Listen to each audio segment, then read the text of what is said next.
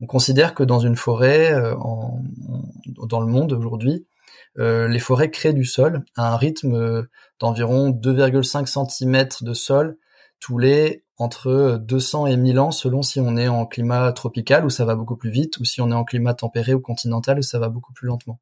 Donc le sol en fait c'est une ressource qui est très euh, finalement peu renouvelable à notre échelle puisqu'il faut beaucoup de temps pour créer du sol.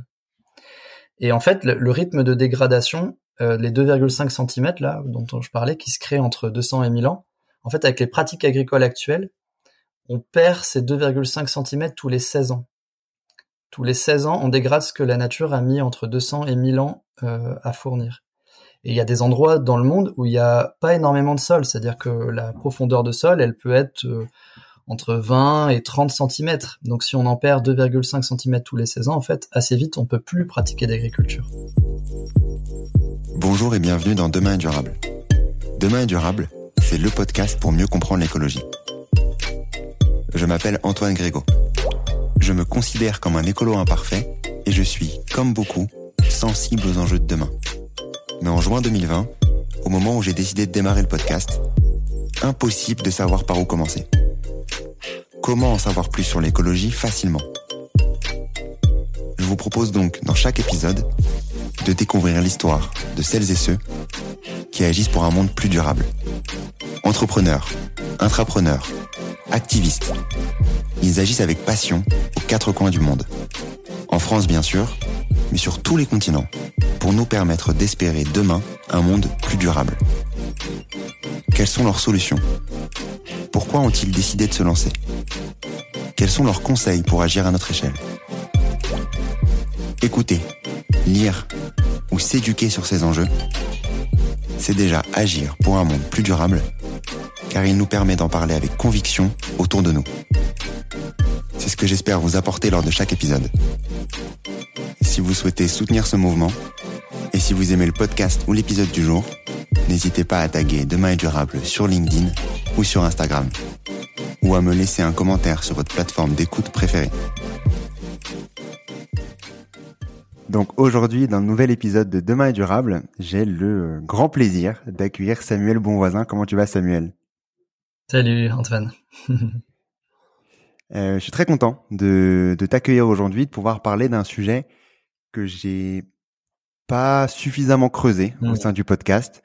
Euh, donc c'est pour ça d'où ta venue aussi aujourd'hui pour aller nous, euh, nous éveiller, nous donner pas mal de, de billes là-dessus, à savoir la permaculture. Mmh. Euh, aujourd'hui, on va essayer de comprendre en globalité le sujet, dans déjà ce que c'est la permaculture, dans l'agriculture, dans nos vies de tous les jours, dans dans l'approche du territoire, dans l'impact sur l'eau ou sur d'autres ou sur d'autres thématiques. Mais, euh, mais avant de démarrer, je te propose de, de te présenter. Donc, euh, qui es-tu, Samuel? Eh ben donc voilà, je m'appelle Samuel Bonvoisin. Euh, moi, je suis un, j'ai grandi dans une ferme. je suis un enfant de la campagne. j'ai grandi dans le nord de la France, dans une ferme avec des betteraves, des pommes de terre, des du blé, des vaches laitières. Euh, et puis euh, j'ai peut-être une des choses un peu particulières aussi de, mon parcours, de mon histoire, c'est que j'ai été assez tôt euh, sensibilisé sur les thématiques de l'écologie à travers mon éducation, à travers aussi des, des engagements associatifs que j'ai pris j'ai pris assez tôt. Voilà. Et puis une autre particularité, c'est que la ferme dans laquelle j'ai grandi, c'est euh, aussi l'histoire de, comme ça arrive parfois dans, dans les familles, de deux frères, euh, mon père et son frère, qui, euh, qui, qui avaient une vision vraiment différente de, du monde et une vision vraiment différente de l'agriculture. Et donc c'était cette, cette chamaillerie entre, entre deux frères qui a été aussi le cadre dans lequel j'ai grandi. et ça c'est c'est ça voilà c'est je, je, je, le vois je le perçois aujourd'hui comme un peu un cadeau parce que dans un certain sens j'ai j'ai grandi dans cette cette tension entre bah, une vision de l'agriculture où euh, il s'agit euh, de, de, gagner en qualité de vie, de pouvoir aller en vacances, de pouvoir euh, s'agrandir, se moderniser, et puis une, une vision de, de, voilà de plus d'une agriculture où le but c'est de nourrir, de produire des choses de qualité, d'être proche de ces animaux. Euh, voilà, donc ces deux, visions, pour en s'affrontant, bah, elles, elles, créent finalement un peu le monde dans lequel on vit aujourd'hui, avec toutes les tensions qu'on connaît. Euh, donc voilà. Et puis bah, j'ai, en grandissant, j'ai, je me suis intéressé à l'agriculture. J'ai fait des études d'ingénieur en agriculture. Et puis pendant mes études, en fait, je me suis beaucoup, j'en ai profité en fait pas mal pour voyager. j'ai découvert notamment l'agroforesterie, euh, quand j'ai fait un stage au Mexique euh, dans, dans le café. J'ai découvert le, le, caféier, que je, une plante que je ne connaissais pas du tout et qui en fait plante, euh, pousse au, au, pied des arbres, à l'ombre des arbres. et puis j'ai découvert voilà pas mal de pratiques. Et puis en sortant des études, j'ai cherché à m'orienter. Euh, et puis voilà, de fil en aiguille, alors je sais ce que je vais raconter, mais j'ai découvert la permaculture finalement après la fin de mes études. Et euh, c'était un moment où je me posais beaucoup de questions. J'étais euh, ce qu'on pourrait appeler un militant, quelqu'un qui passait beaucoup de temps à essayer de convaincre les autres autour des questions euh, principalement d'écologie, mais aussi de, de, justice sociale. Et, euh, et puis bah j'en suis voilà j'en suis je me suis éloigné grâce à la permaculture un peu de cette de cet univers. Comment tu avant d'aller sur la permaculture etc ça m'intéresse d'avoir ton ton euh, comprendre ce qui se faisait aussi avant, euh, si ça, si ça te dérange pas de parler un peu plus euh, Bien sûr. famille, disons. comment c'était Donc tu disais, j'imagine que ton père, la manière dont tu me l'as décrit, c'est donc la partie un peu plus moins, disons, conventionnelle, on peut l'imaginer, mais un peu plus la qualité des produits, etc. Comment c'était fait à l'époque Moi, je ne me connais pas du tout. Hein, J'ai pas du tout grandi dans dans cet univers-là. clairement urbain, né à Paris, toute ma vie à Paris avant de enfin découvrir un peu cette nature. Ouais. Euh, comment c'était euh, avant l'agriculture, euh, quand elle était pensée de la manière dont, ton père pouvait la penser? Hmm. alors c'est vrai qu'on a tendance à souvent quand on pense à, l'agriculture, à, notre idéal d'agriculture, on a tendance à se référer au passé, dans le sens où il y a, eu une époque où l'agriculture était euh, on va dire euh, intégré, euh, une sorte de, mythe un peu de la perfection. De, on, viendrait finalement de cette agriculture-là. C'est ce que j'entends un, peu à travers ta question. Et, et bah écoute, moi je suis je suis je suis pas très convaincu que l'agriculture, enfin que que qu'on voilà qui, qui est un peu ce mythe qui existe. ce que je peux peut-être décrire, c'est que euh, l'agriculture, en fait, euh, c'est né euh, avec le, la sédentarité. Enfin, c'est avec l'idée de le, besoin de pouvoir être autonome, pas avoir à se déplacer en fait pour se nourrir. À la base, nous, on est des animaux. Et quand on regarde les animaux dans le vivant, les animaux, en fait, une des particularités, c'est qu'ils se déplacent pour se nourrir. pas que pour se nourrir, mais entre autres pour se nourrir. Et donc on est, euh, nous on a échappé un petit peu. Euh, alors après, il y a, évidemment il y a plein de variétés d'animaux. Il y en a qui sont beaucoup plus sédentaires que d'autres, etc. Mais nous on, on, a, on a vraiment fait ce choix-là. Et l'agriculture s'est développée beaucoup sur cette, euh, sur ce, ce besoin-là. Euh, et euh, je dirais que l'agriculture a pris deux virages. Un premier virage qui est vraiment avec le, on va dire le début de l'industrialisation, où on a, on a commencé à à simplifier euh, les paysages, euh, à simplifier aussi nos modes d'agriculture. Donc, euh, si je fais vraiment une caricature, je dirais qu'on est passé d'une agriculture qui était plutôt à dominante vivrière, c'est-à-dire on a on, produit beaucoup de choses différentes et le but c'est de s'alimenter soi, éventuellement sa famille, les voisins, on peut faire du troc, etc. À une agriculture qui est aujourd'hui massivement pour d'autres et, particulièrement euh, une agriculture d'exportation où le but c'est de produire euh, pour euh, bah, alimenter les marchés mondiaux, etc. Et donc on a simplifié énormément là où auparavant dans une ferme il y avait il y avait toujours des animaux, il y avait plein de cultures différentes. Euh, on faisait aussi pas mal de transformations. Euh, on pouvait faire son beurre, on pouvait faire euh, voilà. Aujourd'hui, en fait, rare, enfin, en, volume de, production, on va dire que l'immense majorité des, des produits sont bah, partent de façon assez brute des fermes. Et puis, bah, il y, a, y a plus du tout cette diversité euh, dans, dans, les productions. Et donc il y a aussi, on en parlera tout à l'heure, mais bien moins grande diversité dans les paysages, puisque en fait, euh, si, on, si je fais plus que deux ou trois ou quatre cultures, bah forcément je vais avoir euh, des paysages qui vont être extrêmement simplifiés. Euh, donc voilà, donc ça pour moi c'est une première chose. Et après le deuxième virage pour moi c'est le virage de la chimie. Donc ça, ça correspond, on va dire grosso modo à la, à la deuxième guerre mondiale. Euh, où en fait, euh, bah, un peu, euh, un, peu dans la foulée de, de des, des, recherches qui ont été menées autour des armes chimiques. Donc c'est ça qui est assez étrange, avec notamment l'émergence des du glyphosate, qui, dont on parle beaucoup, hein, le fameux Roundup, mm. qui est, qui est beaucoup utilisé dans le monde. et ben en fait, on a découvert qu'on pouvait euh, tuer en fait euh, tout simplement euh, certaines formes de vie de façon assez radicale et donc on a on a choisi de, de s'appuyer là-dessus énormément.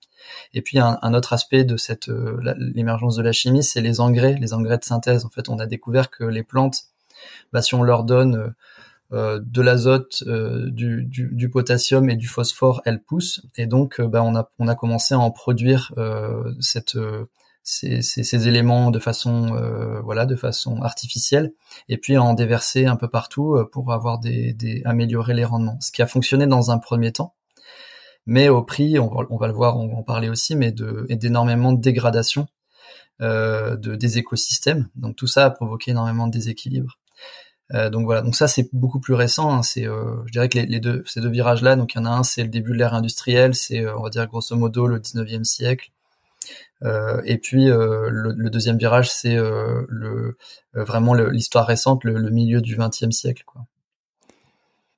Donc tu parles de ces deux virages-là. Ensuite, toi de ton côté, donc baigner un peu donc dans le dans le la partie plutôt vivrière du coup, ce que tu disais. C'est mmh. cette partie-là que ton père faisait? Mmh, C'était un peu un mix. Pas vraiment. En fait, la ferme dans laquelle moi j'ai grandi, mmh. c'est une ferme qui est plutôt, on va dire, un modèle de réussite c'est-à-dire une ferme qui a pris euh, assez tôt euh, réussite au sens moderne du terme, c'est-à-dire euh, une ferme qui a pris assez vite le virage de la mécanisation, de l'arrivée des tracteurs, qui a aussi été rapide dans sa mécanique d'agrandissement, puisque donc une des, une des particularités de l'agriculture actuelle, c'est que les fermes grandissent à très grande vitesse. Il y a beaucoup d'agriculteurs qui arrêtent et dont les fermes ne sont pas reprises par des jeunes, mais en réalité, ce sont les voisins qui les reprennent. et donc on a une, une diminution très rapide du nombre d'agriculteurs. Euh, et, et, ce, et ce, cette mécanique, elle est toujours en, en cours, hein, ça n'a pas changé. On est toujours dans cette diminution très rapide et cet agrandissement très rapide. Euh, et donc, euh, je dirais que le modèle de la ferme dans laquelle mon père euh, est arrivé, c'était déjà ça. Euh, son père avait déjà fait ce virage-là. Mais il y avait encore certains aspects. Par exemple, il y avait encore des vaches laitières dans la ferme. Et donc, mon père, lui, il aimait ça. Il aimait les animaux, les vaches laitières, même s'ils produisaient pour une coopérative après qui exportait euh, le lait ou, en tout cas ça, alimentait euh, une approche plutôt industrielle, l'industrie euh, agroalimentaire. lui, lui, ce qui lui plaisait, c'était ce, ce, cette ce contact avec les animaux et cette diversité. Une, des particularités, par exemple, quand on a des animaux dans une ferme, c'est qu'on peut utiliser les déchets euh, qui viennent de l'élevage et particulièrement les excréments qui viennent des animaux pour enrichir les sols et donc euh, avoir une, boucle un peu vertueuse euh, qui est en fait un peu la base du vivant quand on regarde le fonctionnement de, des écosystèmes. le, vivant en fait ne génère pas de déchets. les feuilles des arbres sont compostées par la faune du sol et puis sont restituées sous forme de, de, de minéraux, d'engrais qui vont permettre aux arbres de pousser. Donc ça forme comme ça des, des boucles, qui, dont, enfin, c'est rempli de ces, de ces boucles euh, où le, vivant s'alimente de ses propres productions et de ses propres déchets. Euh, et en fait, quand on a, quand mon père est parti de la ferme, parce que donc c'est ce qui s'est passé au bout d'un certain temps, il est parti. Mon, oncle a arrêté les vaches laitières, et donc bah, on perd ce bénéfice, euh, ce bénéfice-là. Et en plus de ça, eh ben on a retourné des prairies qui étaient des systèmes euh, la prairie, c'est un système euh, qu'on appelle permanent. Donc c'est de, ça, ça, permet en fait, il y a énormément de, de, bienfaits qui sont liés à ça. Notamment, on va en parler après tout à l'heure, euh, autour des cycles hydrologiques, donc de la collecte et de l'infiltration de l'eau. Et remplacé, remplacé ça par des cultures qui sont des cultures annuelles, donc avec du labour, voilà, et puis l'installation d'une nouvelle culture chaque année. Euh, et en fait, ça, bah, ça provoque, euh, enfin voilà, ça, ça, continue, on va dire, d'aller d'aller vers la dégradation des paysages. Euh, voilà, donc voilà, je pense que mon père était un peu plus attaché à ce, à ce côté polyculture élevage, à cette histoire de, de, de, de ferme un peu diversifiée. Alors que mon oncle, lui, il a fait vite un calcul, il a vu que les vaches laitières, ça prenait plus de temps et ça rapportait moins que les céréales et, et les légumes de, de plein champ. Euh, et donc, bah, il a tout simplement arrêté, euh, arrêté ça, quoi. Et donc toi, quand tu te retrouves, donc tu disais Mexique, agroforesterie, mm. puis ensuite permaculture, euh, j'imagine que tu devais être un peu étonné bah, de voir de voir cette cette différence là, d'autant plus avec avec ton enfance et là-dessus et la différence que tu as pu voir au quotidien. Et, euh, déjà, je voulais avoir ton avis là-dessus sur euh, voilà ton, ton, étonnement sur ça avant de avant de parler de la permaculture pour comprendre ce que c'est. Est-ce que tu pourrais nous définir euh, définir ce que c'est aussi Alors moi moi je comprends en fait euh, je comprends ce qui se passe et ce qui s'est passé. C'est-à-dire que la réalité de la vie d'un agriculteur euh, jusqu'au milieu du XXe siècle et c'est encore le cas chez dans la plupart des pays du monde en fait. Hein. Il y a guère que dans les pays industrialisés où euh, cette réalité, elle, s'est modifiée. La réalité d'être un paysan, c'est que c'est un travail harassant. Euh, c'est un travail euh, qui nécessite souvent de faire appel à la main d'œuvre familiale, donc les femmes, les enfants. c'est un travail où on est très dépendant des aléas climatiques. Euh, et donc parfois on bosse comme des malades et puis euh, il y a une grêle, il y a un gel, euh, il y a une sécheresse, il y a une attaque de je ne sais quel ravageur et puis on perd toute sa récolte. Donc pour moi, le fait d'avoir cherché à échapper au maximum à ces aléas, le fait d'avoir cherché à, échapper à la pénibilité du travail en ayant choisi de, bah, voilà, de généraliser la présence des tracteurs, de retirer ce qu'on a fait euh, avec une, en fait, entre les années 60 euh, et les années 90 en France, on a fait ce qu'on a appelé le remembrement. Et donc en fait, on a organisé dans chaque village de France des rencontres entre les agriculteurs, les pouvoirs publics, pour bah, supprimer en fait des haies, des mares, modifier des chemins ruraux pour essayer d'avoir un parcellaire, donc des, champs beaucoup plus grands et, beaucoup plus droits euh, pour permettre aux, tracteurs de pouvoir circuler euh, librement à l'intérieur de ces espaces-là. Euh, alors que jusque-là, en fait, on avait des, tracteurs qui arrivaient, mais toutes les parcelles étaient toutes petites, biscornues, enfin bref, pas du tout adaptées à cette à cette nouvelle technologie. Et en fait, moi, je comprends tout ça, toute cette mécanique. Enfin, je veux dire, si j'avais été à la place des agriculteurs à cette époque, en plus, en n'ayant pas connaissance des dégâts que ça allait provoquer ensuite, euh, je pense que j'aurais aussi probablement choisi euh, d'aller vers la modernisation de ma ferme, euh, etc. Donc pour moi, il n'y a pas de jugement. Je suis pas dans une, une approche de dire il y a ceux qui ont bien fait ou mal fait, etc. D'autant que en fait, il n'y a pas vraiment eu non plus un, un, grand mouvement de contestation en France, même si dès les années 80-90, il y a eu le mouvement des agriculteurs bio. Euh, qui a été dans une optique notamment sur la question des, produits, des pesticides, etc., de, faire différemment. En fait, euh, dans les années 60, euh, après la guerre, il y a eu quelques résistances dans les campagnes parce que bah, il y avait certaines personnes qui voyaient arriver les tracteurs qui disaient oulala ça change tout le métier, c'est plus du tout le, le, la même le même quotidien, etc.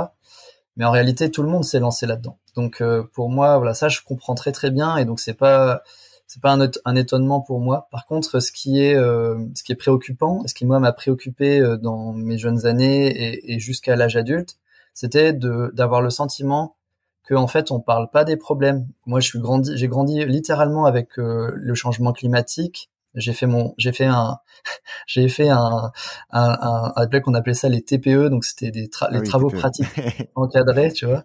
Euh, j'ai fait ça en, en, en, seconde, je crois, ou en première, sur la thématique du changement climatique. Et à l'époque, j'étais tombé sur le site de Jean-Marc Jancovici qui commençait à déjà à, à collecter des informations sur les changements climatiques et j'avais découvert des réalités comme euh, la fonte euh, de, de, de, de, la calotte polaire, euh, les, les gaz emprisonnés là-dedans, les gaz à effet de serre qui sont emprisonnés et qui, qui peuvent s'échapper dans l'atmosphère. j'avais déjà, enfin voilà, il y avait déjà beaucoup de ces réalités-là dont j'étais conscient.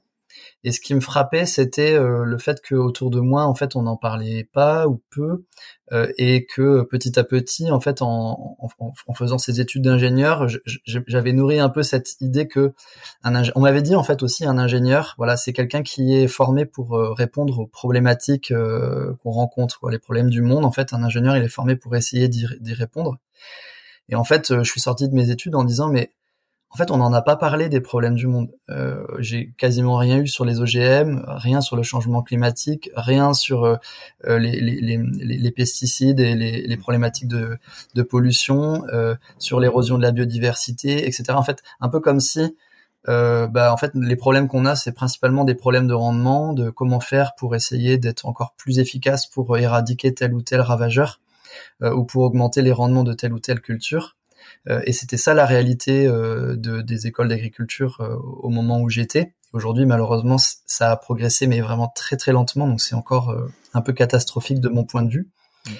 Euh, et donc voilà, moi j'ai plutôt grandi avec un peu cette interrogation de mais où sont les gens qui se posent les, ces questions-là, qui les mettent sur la table sans prétendre avoir des réponses, mais juste simplement qui acceptent de les regarder, donc qui, qui sortent, on va dire, du déni euh, et, ou de la sidération et qui acceptent, euh, bah voilà, de, de, de, de, se retrousser les manches et de travailler ensemble sur ces sujets. C'était un peu ça, surtout ma surprise. Je comprends, je comprends totalement et en effet, hein, comme tu le dis, hein, l'objectif c'est pas de de dire concrètement euh, ce qu'on aurait dû pu faire dans le passé, etc. En fait, on n'était pas on n'était pas à cette époque-là et comme tu dis, il y avait toutes les technologies qui arrivaient. On fait aussi les mêmes erreurs actuellement en choisissant aussi d'autres technologies. Donc en fait, c'est totalement normal d'avoir choisi ça et et de se poser ces questions-là et, naturellement d'aller d'aller vers là. C'est ça avait totalement de sens. Maintenant, ce qu'il faut, c'est avec le recul comprendre qu'il faut qu'il faut changer. Maintenant, on connaît un peu tous les tous les tous les obstacles qui se dresseront devant nous avec euh, toute cette utilisation. Euh, En revenant sur la sur la permaculture, euh, donc tu découvres ça. Est-ce que tu peux nous, nous dire déjà ce que c'est la permaculture euh, pour les personnes qui nous, qui nous écoutent, qui ne sauraient peut-être Alors j'ai Ouais, alors j'ai découvert la permaculture dans un cadre, je dirais, assez banal. J'ai été, parmi mes toutes premières expériences professionnelles, j'ai été animateur dans un, une association de jardins ouvriers euh, sur la métropole lilloise. Donc moi je découvrais le, le milieu euh, urbain que je ne connaissais pas. Euh, et donc voilà, j'ai commencé à aller faire des interventions dans des jardins. Et puis c'est une jardinière d'un des jardins, voilà, qui, qui, qui s'appelait Colette, qui m'a montré son jardin. Et puis elle, elle, faisait des choses assez étranges, un peu différentes de ce que je connaissais en termes de jardinage. Et puis elle m'a dit, bah voilà, ça s'appelle la permaculture. Et donc c'est là où j'ai découvert ce mot. Et puis ça m'a beaucoup intéressé, comme je suis quelqu'un d'assez curieux et puis euh, curieux de découvrir des ce que ce que j'avais euh, compris, interprété, en tout cas qu'elle m'avait transmis comme étant une sorte de technique de jardinage euh, améliorée, un peu écologique. du coup, je me suis inscrit à une formation de, de permaculture, donc ça a commencé comme ça. Et puis j'ai découvert que bah, la permaculture, ça n'avait rien à voir avec une technique de jardinage, enfin rien à voir. Disons que c'était bien plus qu'une technique de jardinage. Euh, et, simplement, euh, une des toutes premières choses que j'ai entendues dans ce premier cours de permaculture que j'ai reçu, euh, c'est le formateur qui disait, alors voilà, le, le, principe numéro un de la permaculture, c'est toujours faire avec le vivant et jamais contre lui. Et il nous a posé la question, il nous a dit, quand est-ce que vous faites avec dans votre vie et quand est-ce que vous faites contre, quand est-ce que vous vous opposez? Et en fait, j'ai regardé ma vie de l'époque, d'accord? Donc j'avais euh, j'avais 25 ans et en fait ma vie c'était beaucoup beaucoup beaucoup de contestation, euh, de je suis pas d'accord, de colère, euh, de sentiment de, de voir le monde aller vraiment dans une direction absolument opposée à ce que à ce à quoi moi j'aspirais.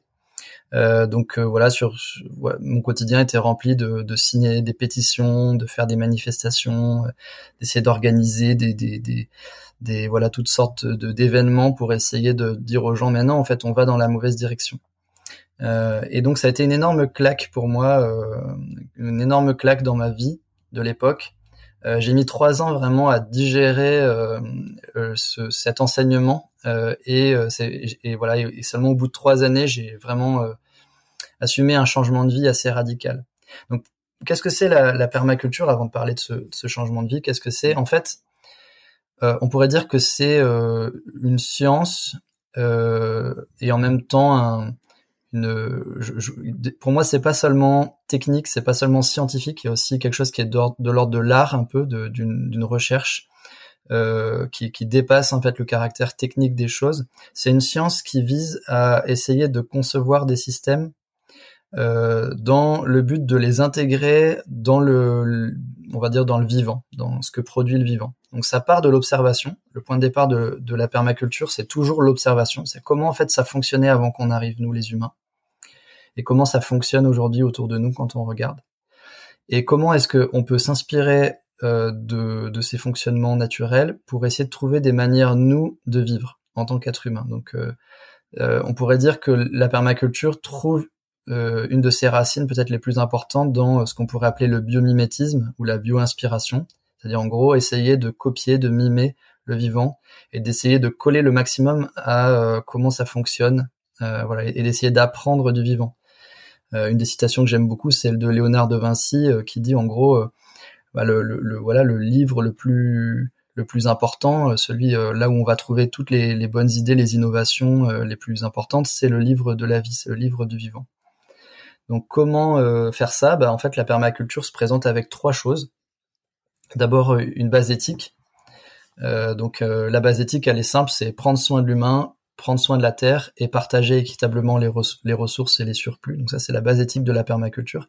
Pourquoi il y a une base éthique? C'est qu'en fait, euh, des techniques ou des outils ou des méthodes, on peut les utiliser euh, euh, dans plein de sens différents. Et on peut faire des choses super comme on peut faire des choses qui sont vraiment dramatiques.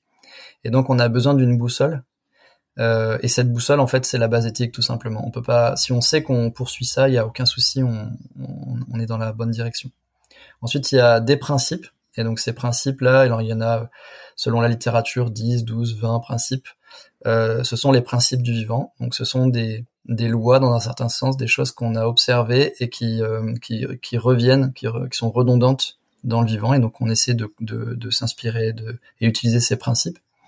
Et puis c'est une méthodologie, ce qu'on appelle le design. Donc euh, en permaculture, on parle beaucoup beaucoup de design. C'est dans le sens en anglais, design, il y a, y, y a, un peu deux sens. Il y a à la fois la façon d'assembler les choses dans un système. Donc euh, en permaculture, on va beaucoup s'inquiéter de bah, comment est-ce qu'on organise les éléments dans notre système pour essayer de, de mimer au, au, maximum le fonctionnement du vivant.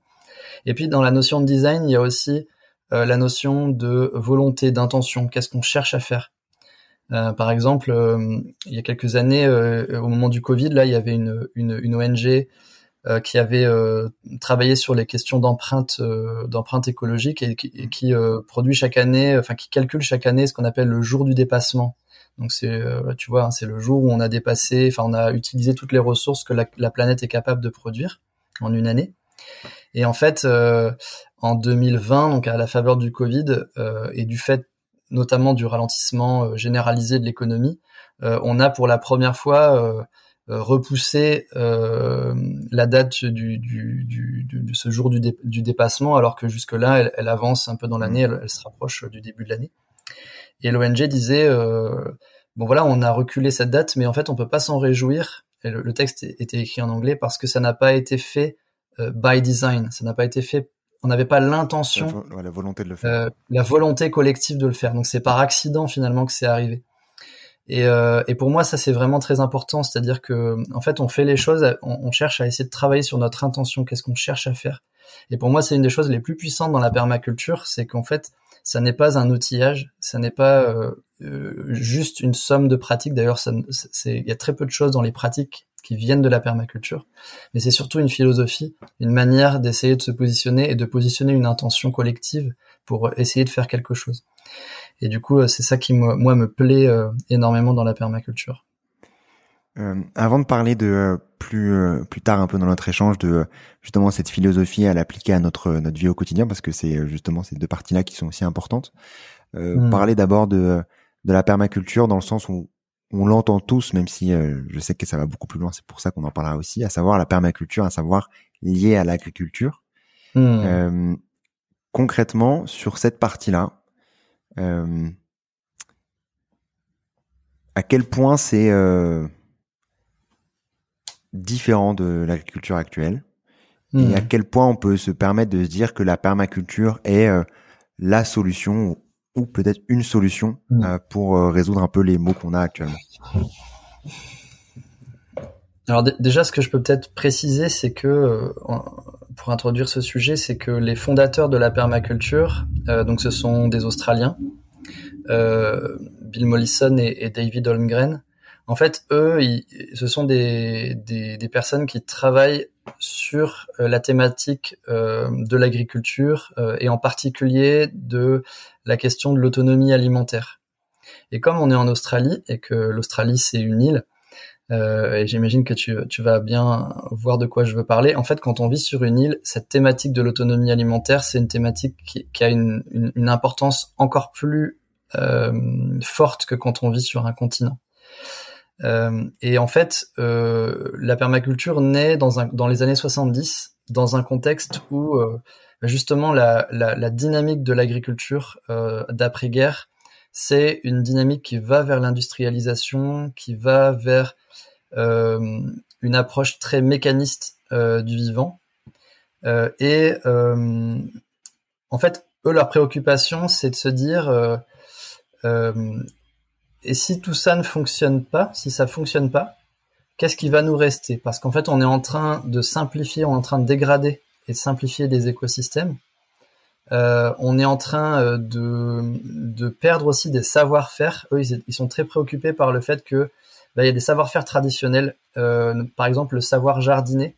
À quel moment semer quoi? Qu'est-ce qu'on peut semer à côté de quoi? euh, enfin voilà, il y a, plein de choses qui sont des, savoir-faire de base. Et si en fait plus personne n'a ça dans une société, bah, c'est la fin de cette société tout simplement. On peut plus euh, fonctionner.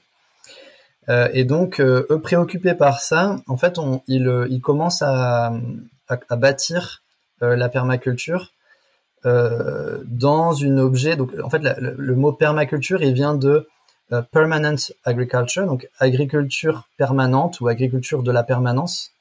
Et en fait, dans leur optique, c'est, euh, c'est, euh, on va dire ce qu'on, a appelé un peu plus tard le développement durable, ou en tout cas la durabilité, mais dans, un sens fort, c'est-à-dire dans le sens de euh, comment est-ce qu'on arrive à créer des choses, non pas faire durer les modèles dans lesquels on est, ce qu'on voit parfois dans le développement durable, hein, ce qui amène d'ailleurs après à, réfléchir à la frontière parfois mince entre développement durable et greenwashing.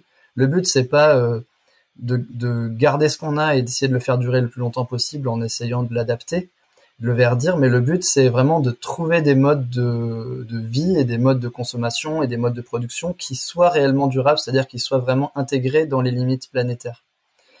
Et ça, cette, cette, cette, les applications de ça aujourd'hui, d'un point de vue agricole, bah, c'est radicalement différent de ce qu'on fait aujourd'hui, parce que ça demande d'aller dans une direction qui est euh, souvent l'opposé. Tout à l'heure, j'ai parlé de, de, deux choses principales. La première qui est euh, la simplification euh, des, fermes, donc le fait qu'en fait on va vers des, paysages de plus en plus simplifiés, on enlève les arbres, on enlève les mares, on enlève etc. tout.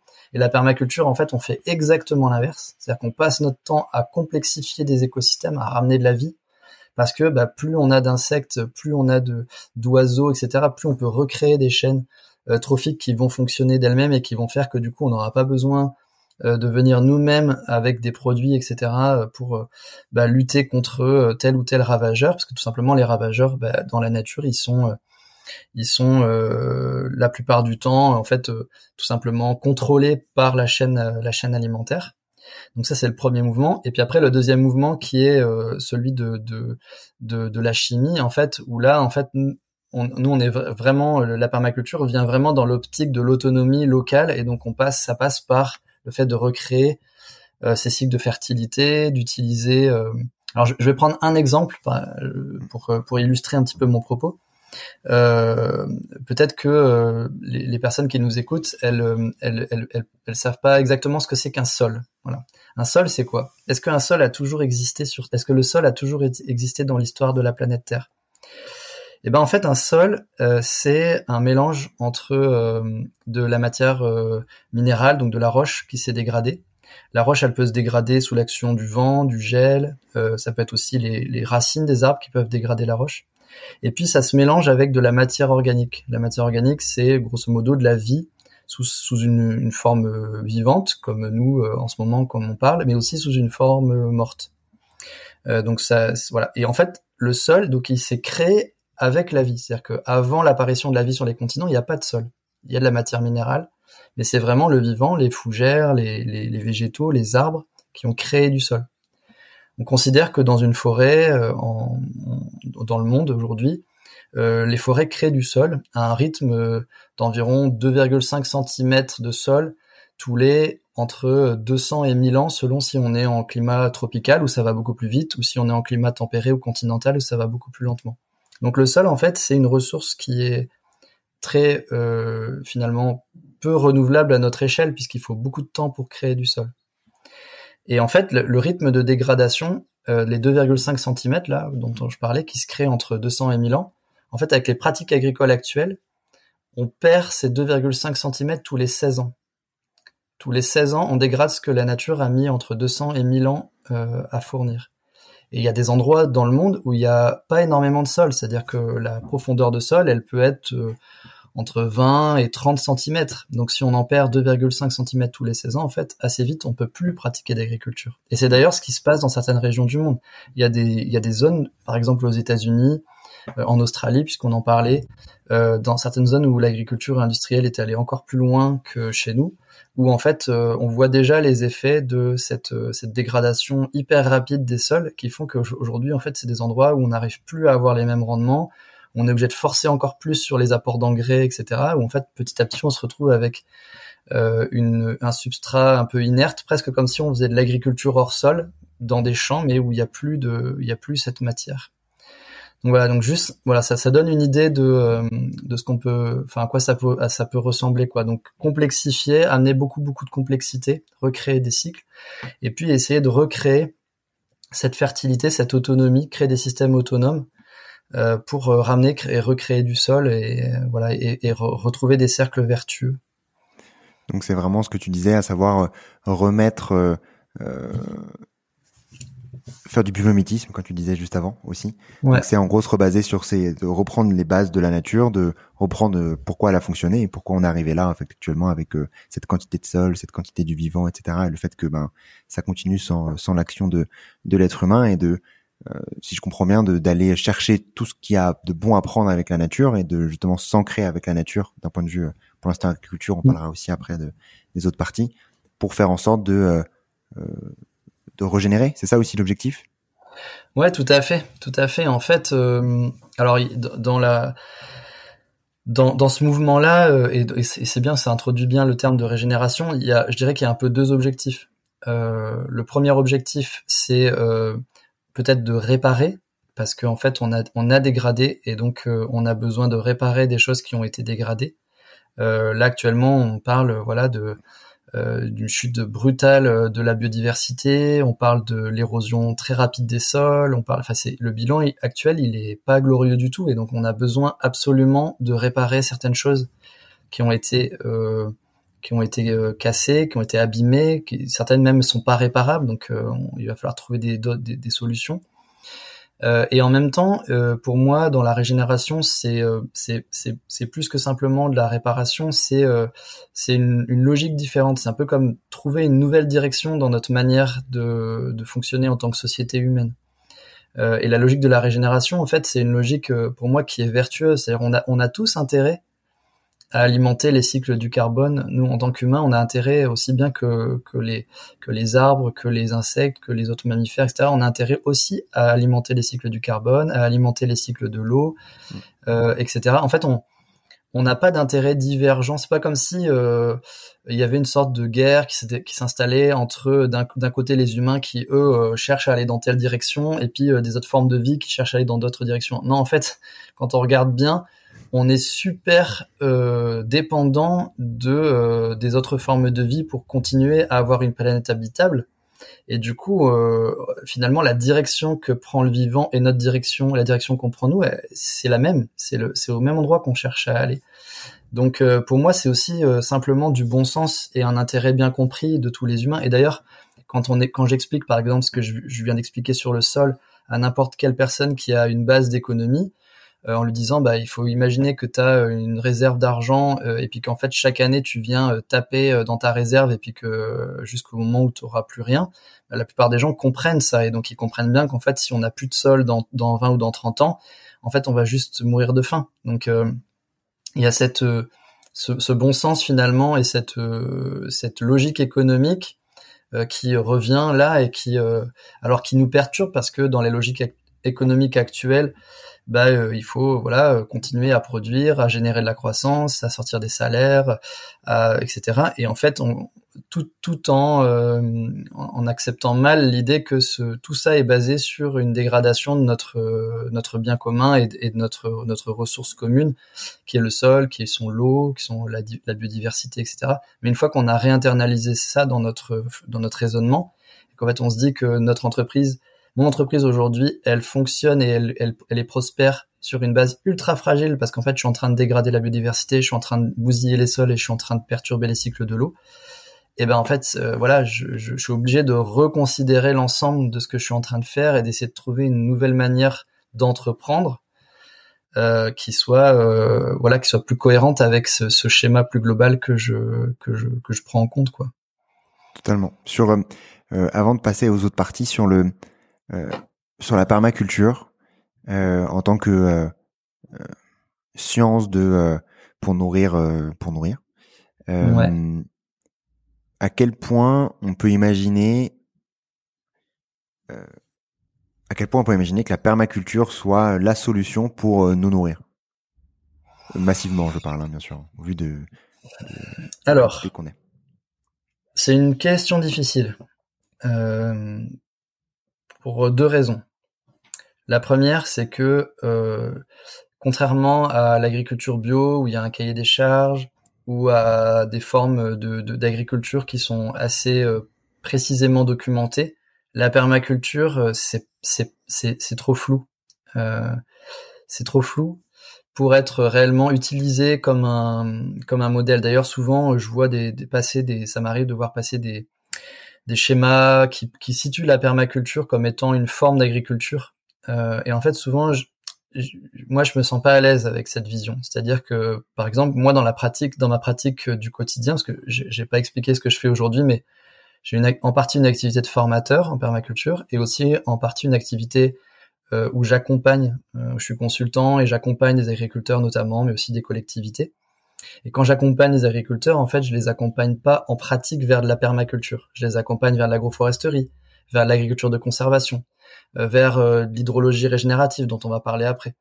Euh, mais en fait, pour moi, la permaculture, c'est un peu comme le moteur, c'est un peu comme le, le noyau, le, le corps quoi, de, de, de, de toutes ces choses-là. C'est-à-dire que moi, ça me permet de réfléchir à comment cette ferme elle fonctionne aujourd'hui et vers quoi il faudrait aller. Et après, du coup, j'en déduis des techniques, l'agroforesterie, l'agriculture de conservation, que je préconise euh, tu vois, il y a un peu cette, cette distance. Enfin, moi, je mets une certaine distance entre euh, le, la méthode que j'utilise, qui est la, la, permaculture, et ensuite les techniques que je vais préconiser et ce qu'on va mettre en place. Donc ça, ça perturbe un peu les gens qui découvrent la permaculture parce que c'est souvent présenté. Par exemple, on dit oui, il a fait des buts de permaculture dans son jardin, ou bien euh, il a il a associé les plantes entre elles et c'est de la permaculture. Bon, en réalité, les buts de permaculture, ça existait euh, dans, dans, la Rome antique, par exemple, bien avant qu'on parle de permaculture. Et les associations de plantes, euh, c'était utilisé euh, en Amérique du Sud, notamment les, l'association maïs haricot courge, elle est utilisée depuis des millénaires aussi. Donc tout ça, en fait, ce sont des choses qui sont très utilisées en permaculture et qu'on préconise régulièrement, mais qui ne viennent pas du tout de la permaculture, qui sont juste mises en lumière parce qu'on se dit waouh ça c'est vraiment intéressant. Et par rapport à, à, cette histoire de biomimétisme etc on revient souvent vers il faut associer les plantes entre elles euh, il faut essayer de créer des endroits euh, comme euh, les buts où on va pouvoir collecter l'eau on va pouvoir collecter la matière etc donc c'est c'est c'est c'est ça qui crée un peu cette bah, ce biais un peu de compréhension au départ. Et moi aussi hein, quand j'ai découvert la permaculture j'avais ce biais là donc voilà. Donc ça permet de c'est plus donc du coup la, la permaculture, c'est comme tu dis la méthodologie qui te permet d'aller euh, recommander les bonnes situations euh, en fonction de la situation de base euh, quand tu fais ta formation. Et au global, on peut dire qu'on fait tu, tu corriges-moi hein, bien sûr. Hein. Ce que je comprends, c'est qu'on peut dire qu'on fait une agriculture en permaculture si jamais tout tout est basé selon le concept de permaculture de base où voilà tu te retrouves avec un terrain où il n'y a rien disons et tu repars de zéro et tu te dis ok je vais faire ma maison euh, en de cette manière-là, je vais recréer, etc., mmh etc. C'est un peu comme ça où tu peux dire euh, je fais de la permaculture. Quoi. Sinon, tu peux dire j'utilise peut-être des techniques qui sont liées à la permaculture. C'est en gros ça la différence? Ouais, ouais, c'est ça. C'est c'est le euh, avec un œil un peu avisé. Euh, moi, j'arrive à j'arrive à, à, à sentir quand des gens ont utilisé la permaculture pour concevoir ce qu'ils ont conçu, parce que forcément comme euh, on utilise les mêmes, c'est un peu comme euh, rencontrer quelqu'un qui, euh, je sais pas, a la même source d'inspiration que toi. par exemple, il a lu les mêmes livres, il a les mêmes personnes vraiment qui, le font évoluer dans sa pensée. Dans une conversation, tu vas le sentir que cette personne, elle, chemine sur le même chemin que toi. moi, c'est un peu pareil. Quand je rencontre, euh, des fois, je rentre dans un dans un lieu où je découvre une entreprise, ou et puis en fait, je, je, vois que cette personne, elle est influencée par la permaculture dans ce qu'elle est en train de concevoir et qu'elle a utilisé les mêmes outils que moi pour le faire. Mais les réalités, les réalités, les formes, euh, elles sont ultra diversifiées. Entre un céréalier, si je, si je reste pour l'instant dans l'agriculture, hein, mais entre un mmh. céréalier qui est sur 300 hectares et qui essaie de, d'apprivoiser la permaculture et puis un jardinier qui est sur 50 mètres carrés, forcément ça va pas du tout donner la même chose. Mais il va y avoir des intuitions et on va sentir un peu. Par exemple, aujourd'hui on sait qu'une des choses qui permet de, de, de, de, faire en sorte de, euh, de créer des cercles vertueux, d'aggrader euh, l'environnement, c'est euh, d'avoir un sol couvert en permanence. Et donc ça, ça va être un point commun de beaucoup de systèmes agricoles ou de, de jardins, de potagers qui sont euh, conçus et aménagés et entretenus par des gens qui s'inspirent de la permaculture. Une des premières choses qu'ils vont faire, ça va être de couvrir leur sol pour euh, éviter. Alors il y a plein de choses derrière ça, mais notamment euh, bah, l'érosion, euh, la, dégradation de la faune du sol par le rayonnement solaire. 95% de la vie du sol, des, des, voilà, des, insectes, des bactéries, etc., qui vivent dans le sol, sont photosensibles. Elles meurent au contact du rayonnement solaire. Donc dès que je retourne mon jardin et que je mets la terre à nu, euh, et ben en fait je tue littéralement euh, voilà 95% de cette cette vie sur le premier centimètre de, sol. Or le premier centimètre du sol c'est là où la vie se développe puisque c'est là où il y a le plus d'oxygène. Dès qu'on va un peu en profondeur dans un sol, il y a plus il y a plus assez d'oxygène pour la plupart des êtres vivants. Voilà, donc voilà, c'est juste, c'est des, des, ça va être des traits communs, des traits comme une famille, quoi, comme des traits caractéristiques qu'on peut retrouver dans une famille. Ben là, c'est pareil, la famille de la permaculture, dans un certain sens, ça va être des traits communs, mais c'est pas un cahier des charges, euh, et donc c'est difficile de pouvoir euh, le, comparer et répondre à une question comme euh, est-ce qu'on peut, voilà. Mais je vais quand même essayer de répondre un peu. Je vais pas juste botter en touche. Je vais quand même essayer de répondre un peu à ta question. Ce qui me rassure moi énormément, c'est que l'agriculture dans le monde est loin d'être industrialisée. D'accord? Il y a euh, beaucoup de pays du monde et l'immense majorité des agriculteurs et des paysans dans le monde ont des connaissances vernaculaires locales très précises qui transmettent encore de génération de paysans en génération de paysans à leurs enfants sur le fonctionnement de la nature, sur à quel moment il faut faire ci, sur comment faire pour se prémunir de tels ravageurs, de tels euh, mm. aléas climatiques, etc. Donc ça, moi, c'est de nature vraiment à, à nourrir mon, de l'espoir, parce que je me dis qu'en fait, la situation dans notre pays, en France, qui est, dramatique de ce point de vue, euh, c'est pas la situation générale euh, à l'échelle mondiale. Euh, donc ça, pour moi, ça me rassure. Et puis après, la deuxième chose qui, moi, me, laisse penser qu'on peut faire ça, c'est que, en fait, euh, une grande partie de, de, du fait que notre, notre système actuel au niveau alimentaire n'est pas soutenable est lié en partie aux pratiques agricoles, mais aussi en partie au régime alimentaire. C'est-à-dire qu'on consomme des produits ultra transformés euh, et on consomme globalement euh, trop de viande. Enfin, on, a, développé une alimentation qui est beaucoup plus carnée euh, qu'auparavant, et aussi beaucoup plus, beaucoup trop riche et beaucoup trop sucrée par rapport à ce, dont on a besoin pour pour la santé humaine. Donc, pour moi, le simple fait de travailler à faire évoluer nos, pratiques de consommation, en fait, va résoudre en partie le problème de la production. Euh, donc euh, voilà, la, dépendance qu'on a aujourd'hui euh, au niveau agricole au soja importé du Brésil, à des, produits qui génèrent notamment la déforestation dans l'Amazonie, etc. En fait, tout ça, c'est des choses qui sont liées au comportement individuel, au comportement de chacun. Donc, on n'a pas besoin, c'est pas simplement de trouver une nouvelle technique agricole qui va nous permettre de pouvoir euh, je sais pas quoi, remplacer le soja par autre chose. C'est juste simplement accepter que bah, on consomme trop de viande d'un côté, et d'un autre côté, la viande qu'on consomme, elle génère des dégradations et notamment la déforestation de l'Amazonie. Donc, bah, changeons nos comportements alimentaires. En fait, euh, on résout le problème sans avoir eu besoin d'aller voir un agriculteur pour lui dire alors en fait, on va changer, tu vas devoir faire comme ci, comme ça, parce qu'on va faire de la permaculture ou quoi. Donc euh, voilà.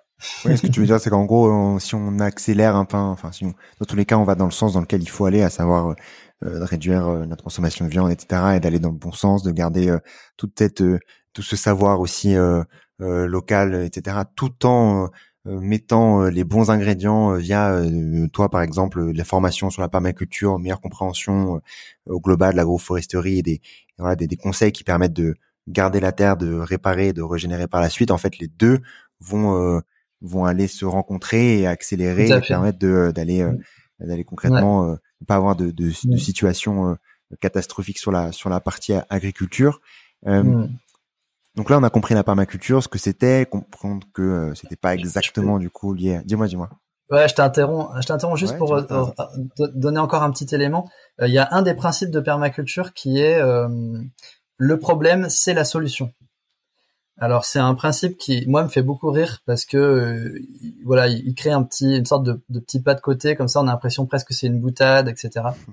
Mais en fait ce, ce, ce principe on le rencontre tout le temps c'est-à-dire que le problème, c'est la solution. En fait, qu'est-ce que ça veut dire? Enfin, Il y a plusieurs sens, hein, mais un des sens que je, vous propose d'observer de, là, c'est que souvent, euh, le fait qu'il euh, y ait euh, qu'on identifie qu'il y a un problème en fait, euh, et qu'on cherche à voir en fait quel est quel est ce problème à l'origine, en fait, il, il, se résout par lui-même. C'est-à-dire que là, aujourd'hui, on pourrait dire le problème c'est la déforestation. En réalité, la déforestation, elle est liée à la production de soja. Pourquoi les Brésiliens produisent du soja? Parce que nous, on en importe pour pouvoir consommer plein de viande. Et nous, on a des problématiques euh, de maladies cardiovasculaires et de plein de choses euh, liées au fait qu'on consomme trop de viande euh, chez nous.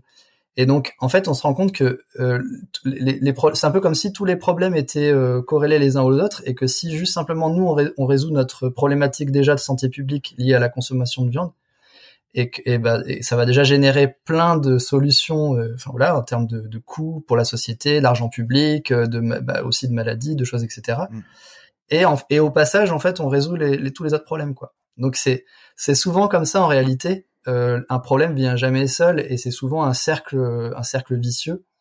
Et on est souvent et c'est ça qui moi je trouve intéressant, c'est qu'on est souvent présent dans ce cercle vicieux. C'est-à-dire que souvent on entend oui mais c'est aux autres de faire des efforts, c'est aux autres euh, je sais pas quoi, ça va être, on va dire, oui, c'est à l'économie chinoise euh, d'arrêter de générer des gaz à effet de serre. Ouais, mais nous, on, achète euh, quasiment aujourd'hui combien de pourcentage de notre de nos biens de consommation viennent de Chine? Donc en fait, euh, le, voilà, on, on, est souvent dans la boucle des problèmes qu'on dénonce et qu'on considère comme étant exogènes, quoi. Et, en fait, on n'est jamais en dehors des problèmes. qu'on on est toujours, ça passe toujours par par nous les problèmes. Donc voilà. Donc euh, passons, passons dans les solutions. Le problème, t'as raison, t'as raison. Le problème est la solution, et c'est important de, de se rendre compte qu'en effet tout est lié, et, euh, et que si on règle chacun, euh, euh si on comprend au, global, et c'est aussi l'objectif du podcast, euh, les problématiques, on se retrouve à euh, se rendre compte que ben tout est tout est imbriqué, et que concrètement on peut tous agir à notre échelle pour faire en sorte que que ça puisse ça puisse aller dans, dans le sens dans lequel il faut il faut que ça aille et dans lequel ça va déjà, hein, peut-être pas si vite, mais en tout cas ça va ça va dans ce sens-là. Euh, tu parlais tout à l'heure de, euh, euh t'aborder la thématique de l'eau. Ouais. Euh, t'as parlé de la thématique de l'eau. Est-ce que c'est euh, quand on pense euh, permaculture, quand on pense agroforesterie, quand on pense tout ça, on pense à, aussi à la gestion du coût de l'eau parce qu'on en manque, on va en manquer. Euh, toi, tu, tu me diras aussi si c'est lié ou pas. Tu développes, tu travailles aussi sur une autre thématique qui est l'hydrologie régénérative cette fois-ci, je l'ai bien dit. Je l'avais moins bien dit euh, quand on était en off. Euh, concrètement, qu'est-ce que c'est? Est-ce que c'est lié à la permaculture ou pas? Je ne sais pas. Ouais. Et, euh, et, quels sont les principes de ce, de ce sujet-là? Hmm. Alors maintenant qu'on a on a vu que la permaculture en fait c'était euh, cette euh, cette capacité à aller observer les écosystèmes naturels leur fonctionnement et d'essayer de voir comment nous on pourrait fonctionner en étant cohérent avec ces principes-là, avec ces fonctionnements-là. Hmm. En fait, on peut l'appliquer à tout et à n'importe quoi. On peut faire de la permaculture appliquée à à peu près à tout ce qu'on veut. Alors, on va prendre l'exemple de l'eau. Moi, euh, je me suis intéressé à cette thématique de l'eau euh, bah, il y a longtemps et euh, parce que voilà j'étais sensible à l'écologie et que souvent voilà quand j'étais plus jeune on, parlait notamment de la, la qualité de l'eau à l'époque donc c'était plutôt une approche qualitative de l'eau. Euh, mais il y avait aussi un peu cette idée de il faut pas gaspiller, c'est important de pas gaspiller l'eau, etc. Euh, quand j'ai découvert la permaculture et l'approche de la régénération, donc on a compris que la régénération, dans un certain sens, pour moi, c'est alors c'est pas l'opposé, mais c'est le complément euh, de l'adaptation. S'il y a de moins en moins d'eau, il y a pour moi deux manières de réagir. La première manière, c'est de s'adapter. Il y a moins d'eau, bah il faut en utiliser moins. Hmm. Euh, donc il faut faire des économies d'eau, il faut essayer de peut-être trancher, de dire bah lui il a le droit de remplir sa piscine, lui non. Euh, euh bref, il faut s'adapter. Euh, la logique d'adaptation, c'est super, mais il y a deux problèmes pour moi. Premier problème, c'est mais qu'est-ce qu'on fait s'il continue d'y avoir de moins en moins d'eau? Est-ce qu'on continue de s'adapter et jusqu'où on s'adapte? Et le deuxième problème, c'est mais est-ce qu'à un moment donné, on s'est posé la question de savoir pourquoi il y avait moins d'eau? Et est-ce qu'on essaie d'en faire, d'avoir un impact là-dessus? Et c'est là où le bas blesse, c'est qu'en fait, en France, pour le moment, médiatiquement, il y a un sujet qui surnage quand on parle de la thématique de l'eau, c'est le changement climatique. Et ce sujet du changement climatique, il est abordé avec un angle quasiment unique. Je dis bien quasiment, parce qu'il y a quand même des gens qui font le lien avec autre chose, mais c'est celui des émissions de gaz à effet de serre. On nous dit, en gros, on, émet des gaz à effet de serre, ça réchauffe l'atmosphère, et donc ça perturbe les cycles de l'eau, et donc il y a de moins en moins d'eau. Bon, en fait, quand on regarde de plus près, eh ben, la situation, elle est un peu différente. D'abord, euh, il n'y a pas de moins en moins d'eau. Les sommes de précipitations, les moyennes de précipitations en France métropolitaine et les prévisions qui sont faites par les, climatologues, ils nous disent qu'on va aller vers à peu près autant d'eau que d'habitude, même peut-être même un peu plus. Mais par contre, elles vont être moins bien réparties dans l'année. donc, on va avoir de plus en plus des épisodes de sécheresse et aussi des épisodes de grosses pluies euh, violentes avec des risques d'inondation, etc. Et qu'est-ce qu'on fait nous? On, apporte une réponse qui est une réponse technologique. On fait des méga bassines pour essayer de gérer la sécheresse et on fait euh, des busages et des, zones euh, de, de, plus en plus euh, des, ouvrages de plus en plus costauds pour essayer de gérer les inondations, essayer de canaliser les rivières et les torrents pour éviter qu'ils créent des, des dégâts dans les villes, etc. En fait, cette solution, ça, c'est full adaptation, 100% adaptation. Et moi, avec la permaculture, j'ai découvert qu'on peut faire autrement. On peut faire, on peut avoir une logique qui est la logique de la régénération. C'est-à-dire, en fait, on s'intéresse à qu'est-ce que c'est que le cycle de l'eau, comment ça fonctionne, et comment est-ce que plutôt que d'être dans une simplement euh, sorte de malédiction de il y a de moins en moins d'eau, elle est répartie, elle est mal répartie, etc. On se pose la question qu'est-ce qui fait que l'eau est bien répartie dans un dans une pluviométrie, et comment est-ce qu'on peut essayer d'encourager ça? Et en fait, j'ai découvert euh, bah, plein de choses. Il y a plein de choses. Par exemple, quelque chose qui s'appelle l'eau verte, les cycles d'eau verte. Quand j'étais en, primaire, on m'a appris les cycles de l'eau et on m'a dit grossièrement l'eau, elle s'évapore au-dessus des océans, elle est chassée euh, vers les continents et puis elle précipite. En réalité, ça, ce qu'on appelle l'eau bleue. Ça, c'est un tiers des précipitations continentales à l'échelle mondiale. Les deux tiers des précipitations continentales à l'échelle mondiale, c'est de l'eau verte, c'est-à-dire de l'eau qui est issue de l'évapotranspiration. C'est quoi l'évapotranspiration? En fait, les végétaux, pour pouvoir euh, respirer, ils ont besoin, enfin, dans leur respiration, la mécanique de respiration, ils ont besoin de d'émettre, de relarguer au niveau de leurs feuilles euh, de l'humidité de l'eau. Euh, et du coup, cette eau, en fait, ça génère bah, de l'humidité atmosphérique qui génère des nuages et qui génère des précipitations. ce sont les cycles de l'eau verte. Une goutte d'eau qui est arrivée sur le continent au départ grâce au cycle de l'eau bleue, peut être piégé dans, une, dans la végétation dans un, ou dans le sol, hein, mais ça revient au même puisque la plante, elle va aller chercher dans le sol et elle va le faire remonter jusqu'à ses feuilles et ensuite elle va les mettre au niveau de ses feuilles. Et elle peut renvoyer comme ça la végétation jusqu'à 5 ou 6 fois la même molécule d'eau. Donc une molécule d'eau peut être piégée jusqu'à 5 ou 6 fois dans des cycles d'eau verte avant de retourner à l'océan. Et en fait, l'année dernière, en avril 2022, vous pouvez chercher dans, dans les archives où on mettra le lien, euh, il y a eu euh, les, les, les scientifiques au niveau international qui ont posé une alerte. Ils ont dit on vient de franchir la sixième limite planétaire. Et la sixième limite planétaire, c'est la limite du cycle de l'eau douce. Et ils ont précisé, c'est pas toute l'eau douce, mais c'est principalement les cycles de l'eau verte qui sont en train de se dégrader. Au lieu d'avoir jusqu'à cinq ou six cycles, en fait, on en a plus que trois, plus que quatre, parfois plus que deux.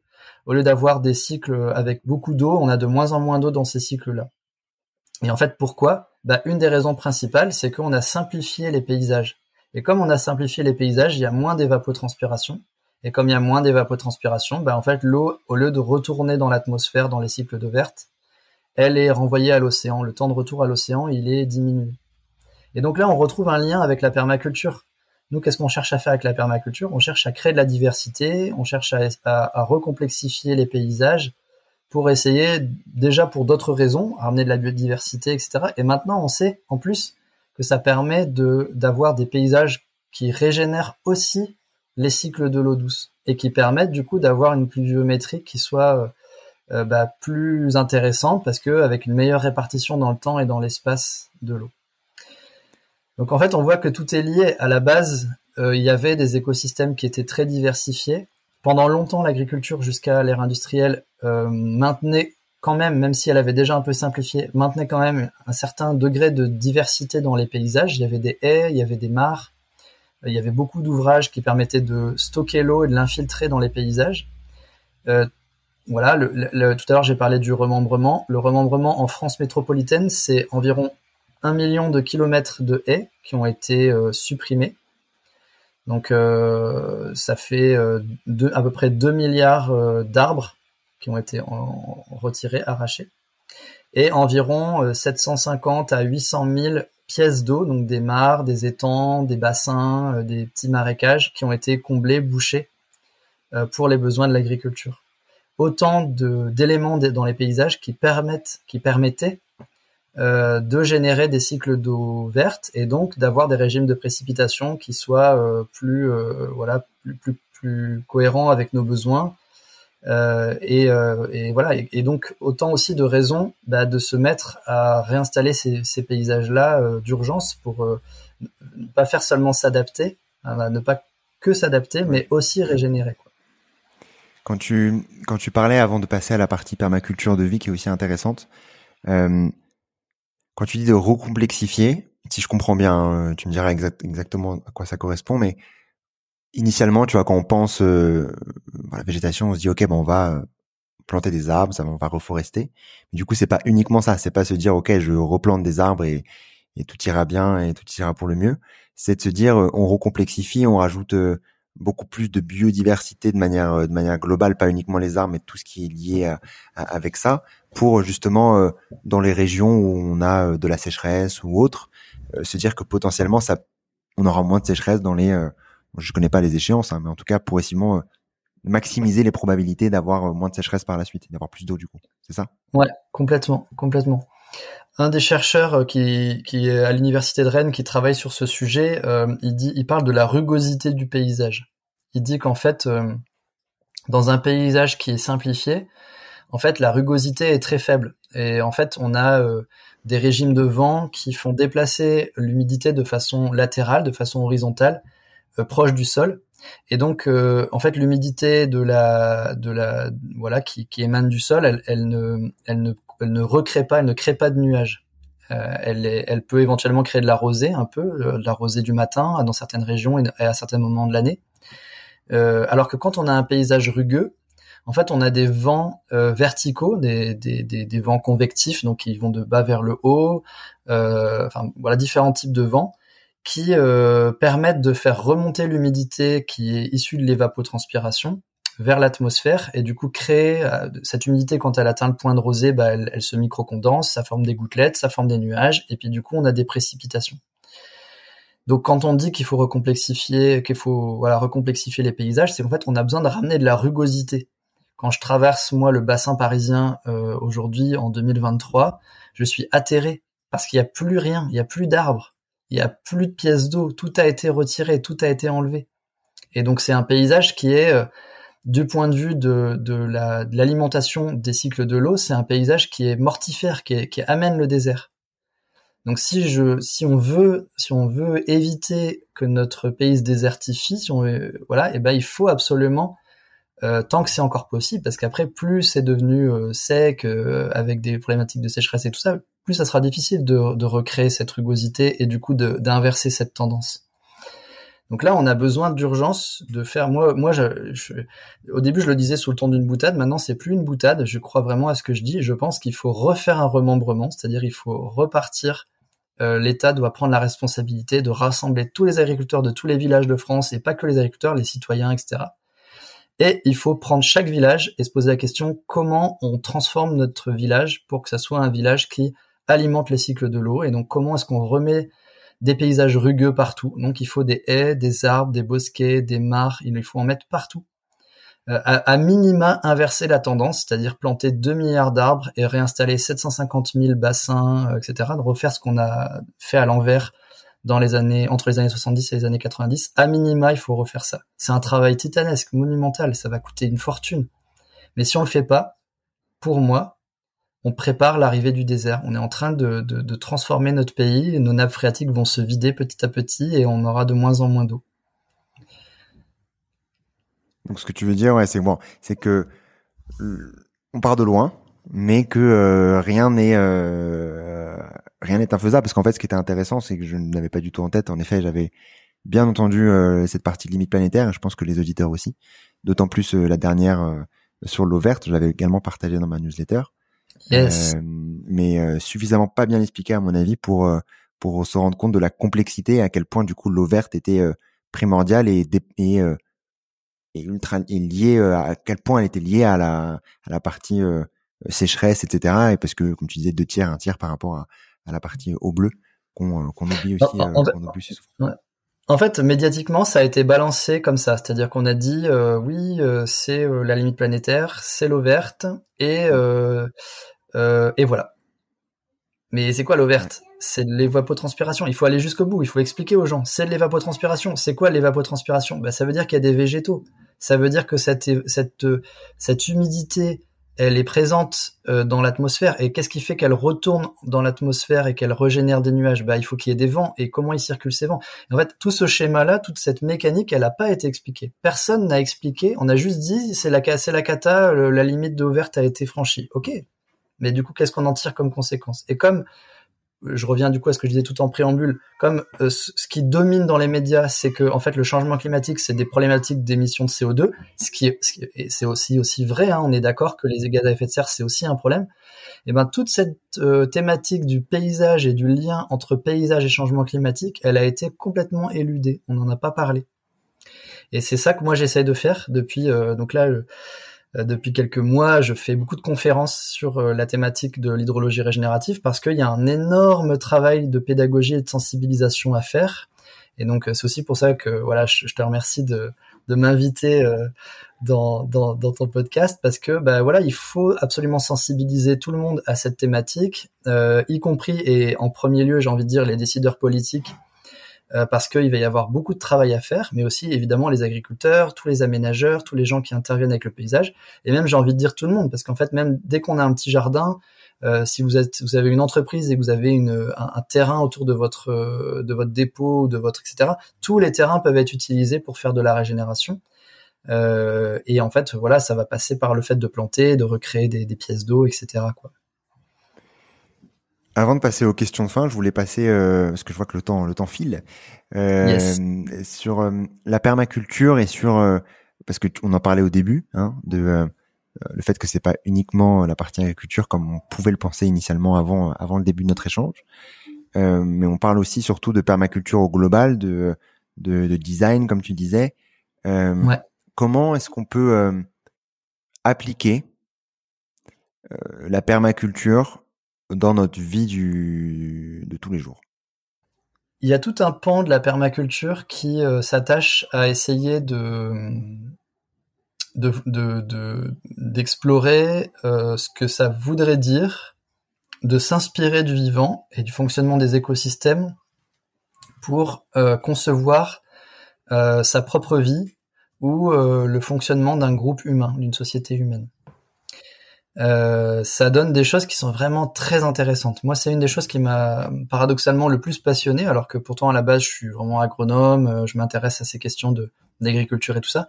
En fait, cette, cette permaculture appliquée à l'humain, j'ai trouvé ça particulièrement intéressant et nourrissant. D'abord parce que ça me permet moi de me guider, parce qu'en fait, ce sont des principes, on l'a dit, une éthique et je peux presque en faire euh, des principes de vie et une éthique de vie. C'est-à-dire que ça, voilà, c'est ce qu'on appelle le design de vie en permaculture. Il y a des personnes qui, euh, bah, qui font, dont je suis, hein, qui, qui, qui, se sont lancées dans l'idée de faire son design de vie. à partir de des principes. Donc utiliser les principes de permaculture. Tout à l'heure, on a parlé d'un principe qui était le problème, c'est la solution. mais on pourrait prendre par exemple la thématique de ne pas générer de déchets, la thématique être voilà il y a un des principes de permaculture, c'est observer et interagir. Euh, voilà, donc autant de principes en fait qui peuvent être des principes qui euh, bah, qui échappent complètement à la thématique euh, agricole et qui peuvent être utilisés en fait à n'importe quel moment de sa vie pour faire des choix, pour avancer, etc. Et là aussi c'est intéressant parce que en fait on se rend compte que du coup cette thématique de aller dans le sens du vivant et ne pas s'y opposer, qui est le premier principe, nécessite en fait de bien comprendre qui on est, à quoi on aspire profondément euh, quelle personnalité, quelle histoire on a eu, euh, quelles habitudes on a développées, euh, quel rapport au changement on a, quel rapport, enfin voilà, plein de choses en fait qui qui sont utiles et nécessaires pour pouvoir justement eh ben faire des choix qui n'aillent pas à contre-sens par rapport à ce qu'on à ce qu'on est. Donc c'est aussi une manière de s'accompagner finalement et de et de mieux se comprendre quoi. Donc c'est presque du on va utiliser des gros mots, c'est presque du développement personnel à la sauce permacole. Et ça, c'est vraiment intéressant. J'ai trouvé ça vraiment, euh, vraiment assez puissant et assez, euh, assez nourrissant. Et donc, du coup, aujourd'hui, euh, j'ai même, voilà, développé des formations sur ce sujet, transmis un peu ces formations à d'autres personnes. Et puis, si on élargit un tout petit peu, en fait, on peut encore faire ce même travail, mais cette fois-ci appliqué à un fonctionnement collectif, une, un foyer, une, une association, une entreprise, une collectivité. En fait, on peut imaginer de transformer la plupart de nos groupes humains euh, en essayant d'adopter euh, bah, ces principes pour se guider collectivement. Euh, et donc ça, c'est aussi très chouette. Moi, je, par exemple, j'utilise énormément un, concept de permaculture qui est la notion de membrane. la membrane, c'est quoi dans le vivant? La membrane, c'est donc ce qui entoure la cellule. Euh, qui permet du coup de collecter l'énergie, de euh, de pouvoir garantir son identité, de pouvoir se défendre éventuellement contre des agressions extérieures, de pouvoir organiser les entrées et les sorties. Euh, et ben en fait dans les collectifs humains que j'accompagne, en fait on réfléchit à c'est quoi notre membrane, qu'est-ce qui qu'est-ce qui nous permet de garantir notre énergie, de collecter voilà etc. Donc en fait, c'est que ce sont à chaque fois des principes un peu biologiques, euh, des principes qu'on observe dans le vivant et qu'on va essayer de transposer et de s'appliquer euh, dans un dans ce dans ce contexte-là, quoi.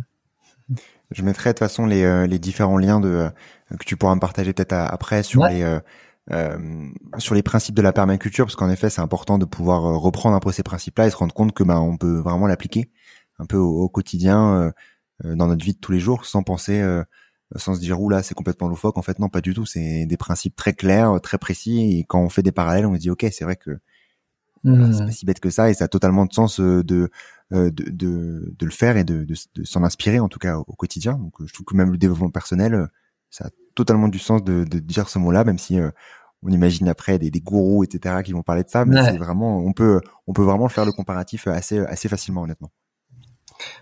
Là, ce que je trouve chouette avec cette histoire d'utiliser les principes au quotidien, c'est moi en tout cas ce qui me porte et ce qui me pousse à faire ça, c'est mon envie de d'être euh, d'être vraiment euh, vivant parmi les vivants quoi. De me dire en fait qu'est-ce qui fait que je suis je suis euh, je suis connecté aussi bien à, l'arbre à la poule au ver de terre et, et à la mouche. Ben en fait on a des principes communs et qu'on utilise et c'est ça qui guide finalement notre action. Alors moi je le fais de façon consciente contrairement alors je oui, peut-être que je vais m'attirer les foudres de personnes qui pensent peut-être qu'il y a des consciences qui, qui enfin la conscience c'est pas forcément quelque chose de proprement humain. En tout cas moi, euh, je, ne veux pas dire que ça pas de conscience, mais en tout cas, moi, je le fais à travers un, acte de conscience. C'est-à-dire, j'essaie de développer ma, conscience de ce que je suis en train de faire et de pourquoi je suis en train de faire le faire. Et puis, en même temps, je, les, principes, c'est c'est beaucoup issu de l'observation. C'est-à-dire, je, je prends du temps aussi pour observer le vivant.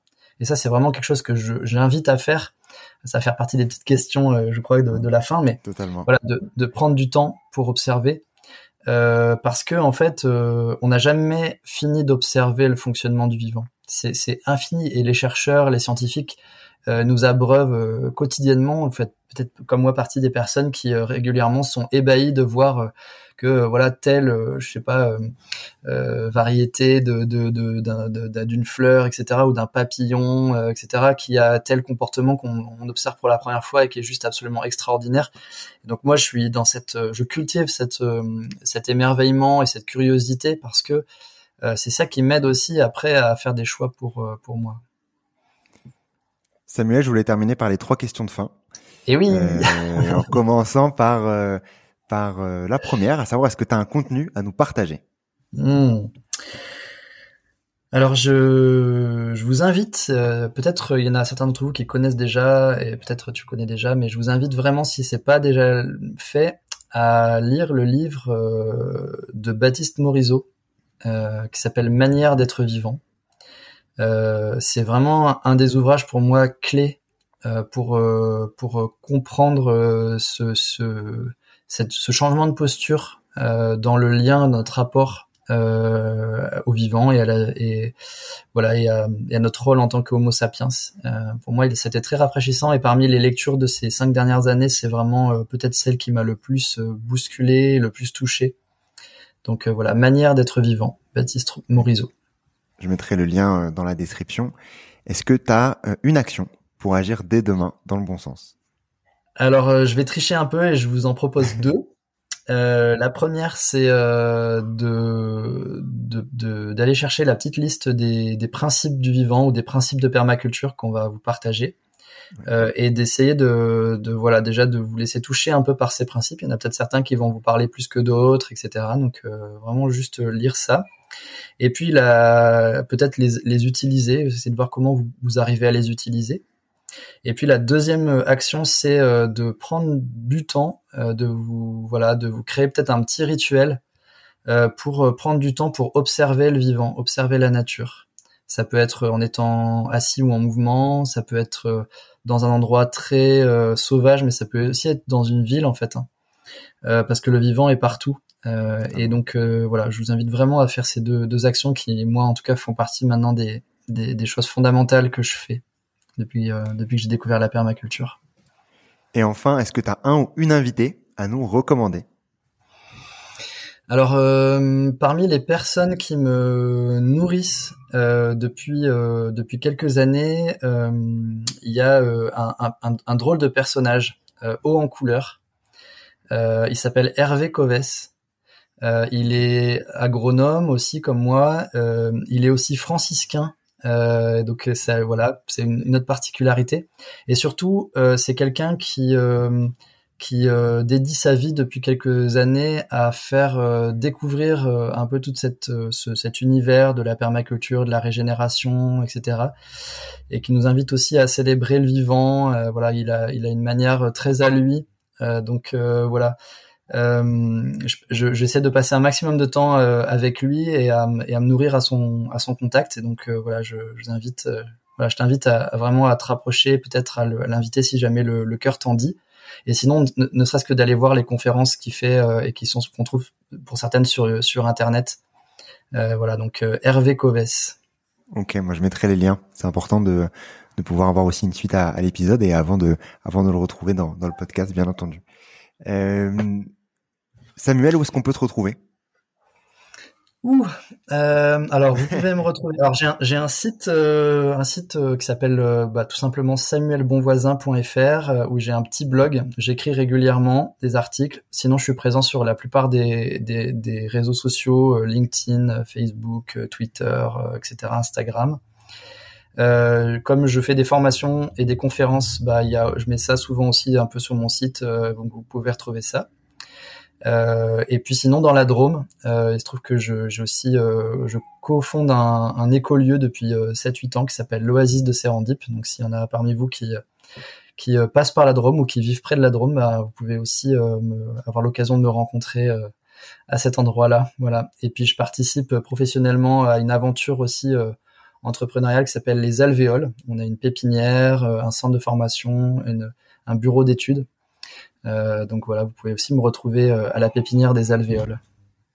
Parfait, bah merci beaucoup, merci Samuel pour pour toutes tes explications aujourd'hui sur euh, toutes ces thématiques euh, indispensables à comprendre et à connaître euh, de nos jours. Merci beaucoup. Merci à toi pour l'invitation. À bientôt. Tout d'abord, bravo d'être arrivé jusque-là. Et j'espère que l'épisode t'a plu. Si c'est le cas, commence par envoyer l'épisode à une de tes connaissances afin de les aider à accélérer leur compréhension et leur transition vers un monde plus durable. Et pour dupliquer encore plus ton impact, laisse un commentaire sur ta plateforme d'écoute préférée. C'est ce qui permettra à d'autres de découvrir le podcast. À très vite.